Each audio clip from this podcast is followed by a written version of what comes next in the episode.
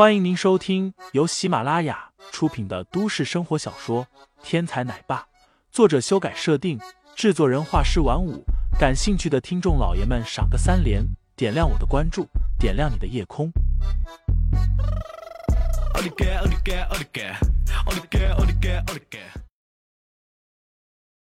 第一百零三章投资中。谁说我打不到你？看我千层无影奶油大蛋糕！那道声音说完，忽听嗖的一声，一道白色的东西从人群之中飞出，然后啪的一声打在了正在和沈千文并肩而立的蒋一南的脸上。白色的奶油从脸上垂落，又打湿了蒋一南黑色的礼服。蒋一南的脸色瞬间黑如铁炭。人群之中发出一阵吸气的声音。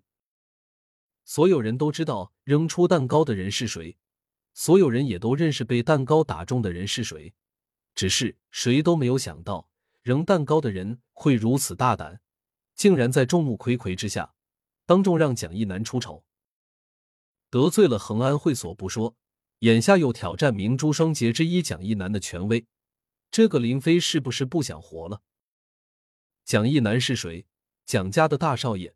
执掌地下势力半边天的存在，未来蒋家的继承人，跺跺脚可以让明珠是地震的人物。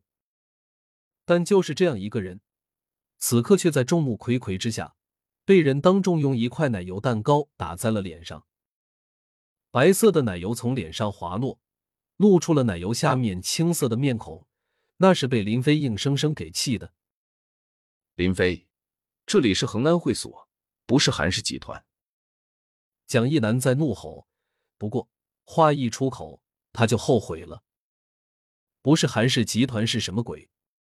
这是在告诉大家，他曾经在韩氏集团吃了亏吗？果然，这话一出，现场顿时哗然。虽然大家都压低声音交谈，但是这里人很多，嘁嘁叉叉的私语声很快让这里变得热闹了起来。传说蒋少在韩氏大楼被人打了。没想到是真的，看来就是这个林飞让蒋少吃了大亏啊！难怪之前敢在这里这么嚣张，原来是有前科的。林飞这么强势，难道有什么依仗？不好说，不好说，说不定我们对待这个林飞还有韩氏集团要改改态度了。见机行事吧，刚刚我们似乎做事有点过了。类似的言论，七七叉叉的。听得蒋一楠脸色越来越黑。不过眼下不是追究林飞的时候，他们还有更重要的事情要做。沈千文掏出一张纸巾递给蒋一南，示意他稍安勿躁，处理完大事再说。现在众人见到蒋一南如此隐忍，更是惊诧不已，心中有些后悔，刚刚是不是表现的太过，将林飞得罪了？各位。请听我先把话说完。沈千文双手高举，做了一个让人安静的姿势，现场慢慢的又安静了下来。这一次，林飞和韩萌萌没有再出声，打击蒋一南适可而止就可以了。毕竟今天还有更重要的事要办，现在把关系弄得太僵，下面就有些不好处理。说实话，现在的林飞实在是有点佩服自己了。他完全没有想到，自己的留下的这个女儿竟然这么聪明，如此年纪竟然懂得审时度势，并且和自己完美配合。果然是虎父无犬女。林飞暗自赞叹了自己一声。各位，此次酒会呢，是有一个天大的机会要跟各位分享一下。经过一位大人物的不断沟通，周玉失意志国家的南湘子集团决定在我们明珠市投资建厂。进行商务合作。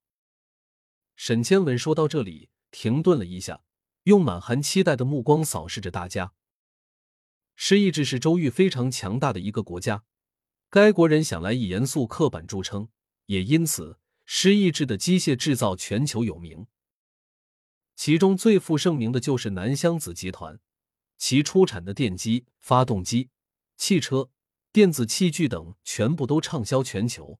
南湘子品牌，那是全球一等一的质量保证。无论是重机械还是小家电，在南湘子所涉及的领域，其他的厂商只能去争第二。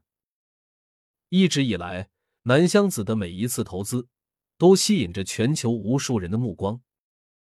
现在这样的消息一公布，沈千文知道会立刻在会场引起轰动。果然，这话说完以后，现场顿时热闹了起来，甚至刚刚讲一男奶油丢脸上的事都没有人关注了。能够跟南湘子集团合作，这是一个爆炸性的消息，是一块吸引着无数人发财的蛋糕。沈少，这一次南湘子集团的投资涉及哪些方面啊？沈少，有没有具体的章程可供参考？听众老爷们，本集已播讲完毕，欢迎订阅专辑，投喂月票支持我，我们下集再见。